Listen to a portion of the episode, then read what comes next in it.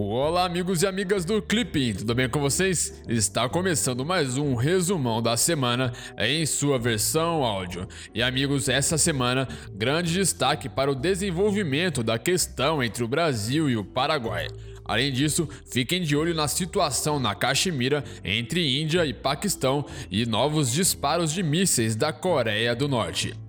E para você que não conhece o clipe ainda, na nossa plataforma você encontra este podcast em formato de texto e também um simulado exclusivo para assinantes, feito a partir das atualidades dessa semana. É só terminar de ouvir esse podcast e abrir a aba de simulados dentro da plataforma para treinar. E também vale se desafiar ainda mais e fazer os simulados das semanas anteriores e relembrar o que aconteceu, beleza? E se surgir alguma dúvida, basta realizar uma busca nos clippings de notícias para entender algum acontecimento específico. Agora, se você ainda não for assinante do Clipping, vale a pena acessar o clippingcacd.com.br e conferir tudo que a plataforma possui para potencializar os seus estudos para a carreira diplomática. E vale lembrar que a preparação para o CACD é um projeto de longo prazo. Por isso, no plano anual do Clipping, você ganha 33% de desconto, beleza? Então vamos para as principais notícias dos dias 5 a 9 de agosto de 2019. América Latina e Caribe.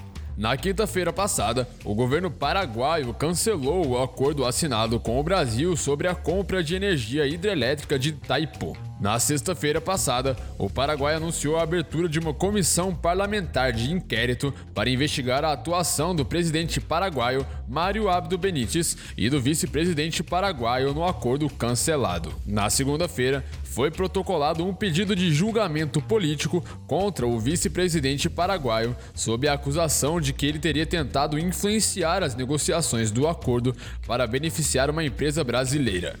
Na quarta-feira, o presidente da Câmara dos Deputados do Paraguai afirmou não existir a possibilidade de um julgamento político contra o presidente e seu vice, mas insistiu para que tudo seja investigado.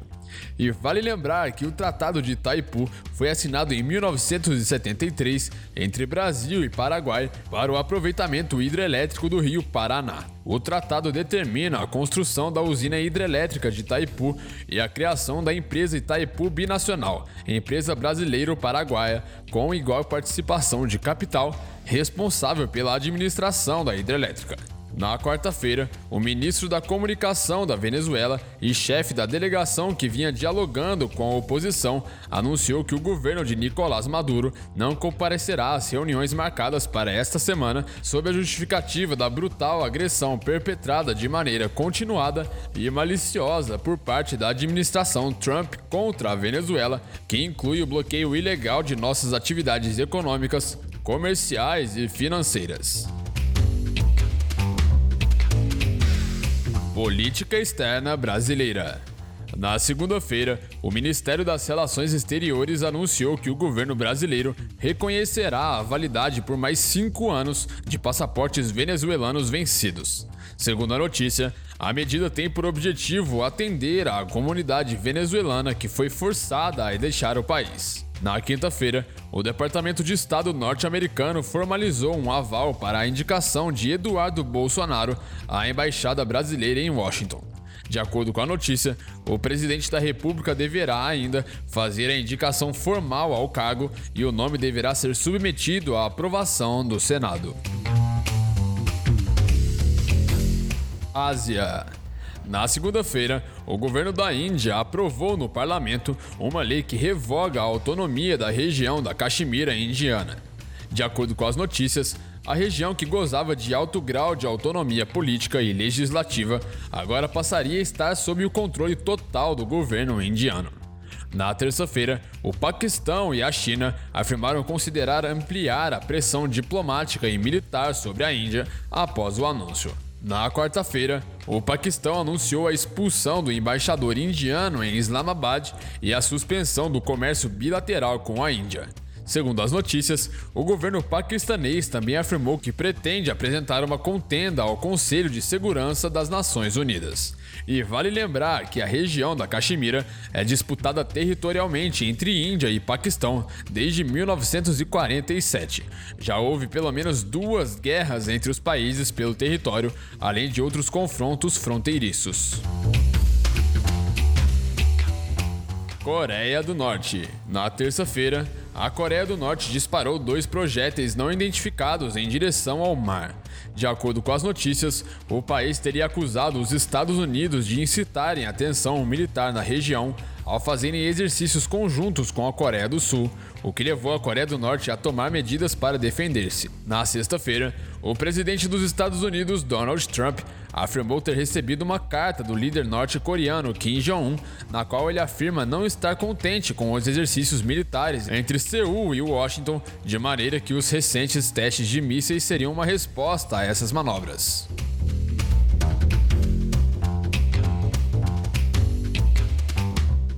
Direito Internacional. Na terça-feira, a segunda turma do Supremo Tribunal Federal, o STF, negou por unanimidade um pedido de extradição do governo da Turquia. De acordo com a notícia, o empresário turco naturalizado brasileiro Ali Sipahi é acusado de pertencer a uma organização considerada terrorista. Segundo o STF, não há garantias que Siparri seria submetido a um julgamento justo e imparcial pelas autoridades turcas. E vale lembrar que, segundo o artigo 81 da Lei de Imigração, a extradição é a medida de cooperação internacional entre o Estado brasileiro e o outro Estado pela qual se concede ou solicita a entrega de pessoas sobre quem recai a condenação criminal definitiva ou para fins de instrução de processo penal em curso.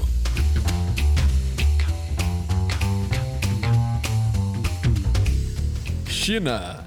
No domingo, ocorreram novos protestos pró-democracia em Hong Kong. Segundo as notícias, houve episódios de violência e Pequim teria afirmado que não deixará a crise persistir, prometendo não ficar de braços cruzados. Na segunda-feira, uma greve geral paralisou parte dos transportes em Hong Kong e provocou reflexos no mercado financeiro. Na terça-feira, a China teria advertido os manifestantes de Hong Kong para que não subestimassem o imenso poder do governo central da China. Na sexta-feira, centenas de manifestantes organizaram um ato no Aeroporto Internacional de Hong Kong para sensibilizar visitantes estrangeiros. Irã e questão nuclear. No domingo, o Irã anunciou a interceptação de um navio estrangeiro no Golfo. Segundo a notícia, o petroleiro apreendido teria bandeira iraquiana. Na segunda-feira, o Irã teria afirmado às potências europeias que reduzirá ainda mais o cumprimento do acordo nuclear dentro de um mês, caso nada seja feito em relação aos Estados Unidos. Estados Unidos na segunda-feira, o presidente norte-americano Donald Trump anunciou uma ordem executiva que congela todos os bens de Nicolás Maduro. De acordo com a notícia, a medida colocaria a Venezuela no mesmo patamar de nações como a Coreia do Norte e o Irã em termos de imposição de sanções. Rússia na sexta-feira passada, os Estados Unidos abandonaram formalmente o Tratado de Forças Nucleares de Alcance Intermediário, o INF na sigla em inglês, assinado com a Rússia. Segundo os Estados Unidos, a Rússia teria violado o acordo ao desenvolver mísseis vetados pelo documento. E vale lembrar que o Tratado de Forças Nucleares de Alcance Intermediário, o INF na sigla em inglês, foi assinado em 1987 por Estados Unidos e Rússia. O objetivo do acordo seria eliminar todos os mísseis nucleares e convencionais, bem como seus lançadores. Os países comprometeram-se igualmente a não produzir mais sistemas de mísseis de curto e de médio alcance. O INF entrou em vigor em 1988.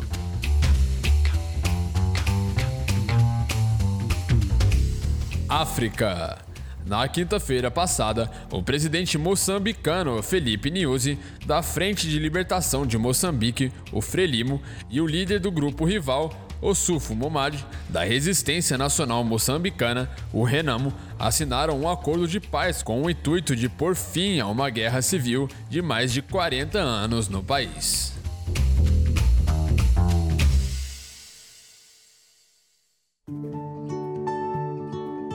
Então é isso aí. Essas foram as principais notícias dessa semana. Se você gostou, não se esqueça de deixar o seu feedback. E se tiver alguma dúvida, pode entrar em contato conosco, ok?